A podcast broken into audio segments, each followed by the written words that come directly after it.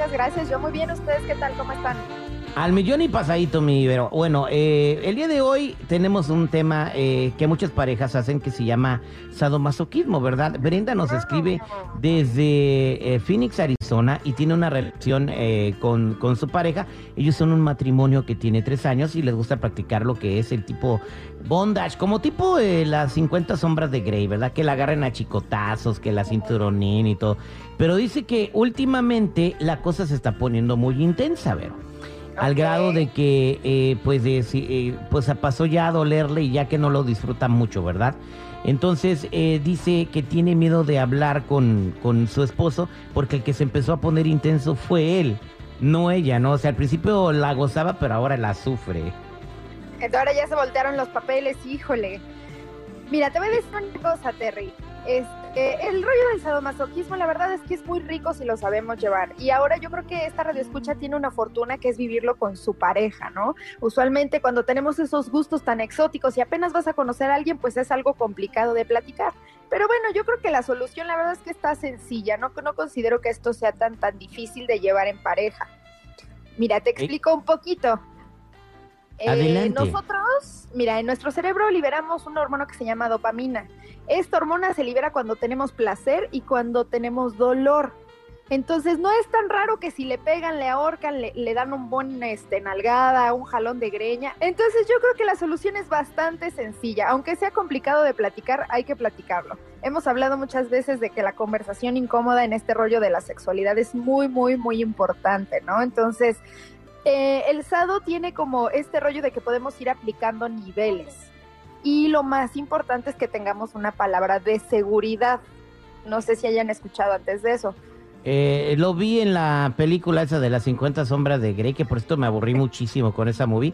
Sí, dicen, eh, vamos a decir que yo y la Jennifer hacemos eso y tenemos una palabra de seguridad. Y cuando le digo yo, Boba Fett, ya, ahí ya se para el pedo. Ay, oílo, No, pues, oílo. La palabra de seguridad puede ser la que tú quieras, la que se te antoje, ¿no? Yo que digo un sea, ejemplo. que. Puede ser vaso de agua, café, bolita, yoda, lo que quieras. Oye, lo padre aquí es que pues ya si alguien escuchas gritar la palabra de seguridad, que por ejemplo, como dice Terry, puede ser café, pues ya sabes que te estás pasando de la raya. ¿Alguna vez se han pasado de la raya ustedes con su pareja? Porque aquí ya Terry ya confesó que mi Jennifer le gusta también este ponerse ruda. Tengo una amiga que ella me dice que ella le entró a esas ondas y que ella tenía también una palabra eh, clave, pero que era con un desconocido. Entonces, al desconocido no sé si no respetó la palabra o algo. Y pues ella dice, güey, yo sentía que me moría, güey. En igual de venirme, me iba. Y yo, ay, mía, ay, amiga. Agárrenla, agárrenla, por favor, pobrecita. Sí, no, esto es lo importante. Por, por eso te comento que es muy complicado cuando lo hacemos con extraños, porque pues es un tema que no está hablado al 100%, que igual no quiere decir que no lo podamos hacer. Nada más, antes de que le entren al ruedo, pues pongan los papeles sobre la mesa. Esta es mi palabra de seguridad, esto es lo que me gusta y esto es lo que quiero experimentar. ¿No? Entonces aquí el rollo es ir bien despacito, aunque les guste lo rudo, y pues nada, a lo mejor y eh, les encanta muchísimo más, como en el caso de esta radio escucha que su marido también le gustó. Oye, pues qué rico, ¿no? Que lo puedan vivir en pareja.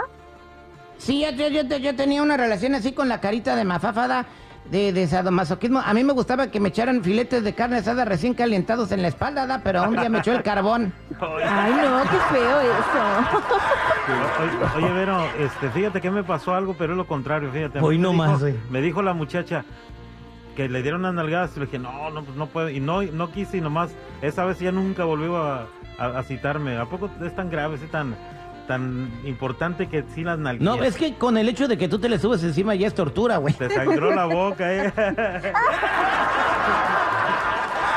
Es que, mi amor, o sea, cuando uno quiere algo rico, lo quiere. Y si te- eso te va a hacer disfrutar y llegar al orgasmo y vivirlo increíblemente, un sexo de verdad delicioso, pues si te pide que le des una nalgada, tú dáselo.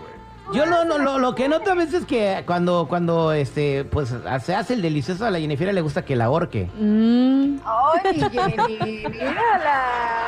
al rato murida, ¿no? Ahí. No, no, no, no, no. Ay, A ti te gusta que te ahorque, pero también uno sabe hasta dónde. Eso dices tú, al rato. Al rato, ¿no? Saliendo los ojitos a la Jenny y ya entonces ahí ya le para. Ya que parezco puca ahí. Ay, ay, ay, qué cotorreo. Pues ahí está, señores. Muy buena información. Siempre la puedes ver con eh, mi colega, mi compañera, parte del equipo Vero Flores. Y también la podemos seguir en sus redes sociales, Verito. No, muchas gracias, corazón. Ya saben que los espero en todas las redes sociales. Como yo soy Verónica, así búsquenme y ahí inmediatamente les van a salir unas fotos muy sabrosas. Oye, Vero Flores en todas tus redes sociales, también OnlyFans, ¿verdad? Así es, también en OnlyFans ahí los veo. Gracias, ahí estamos, Verito. Gracias.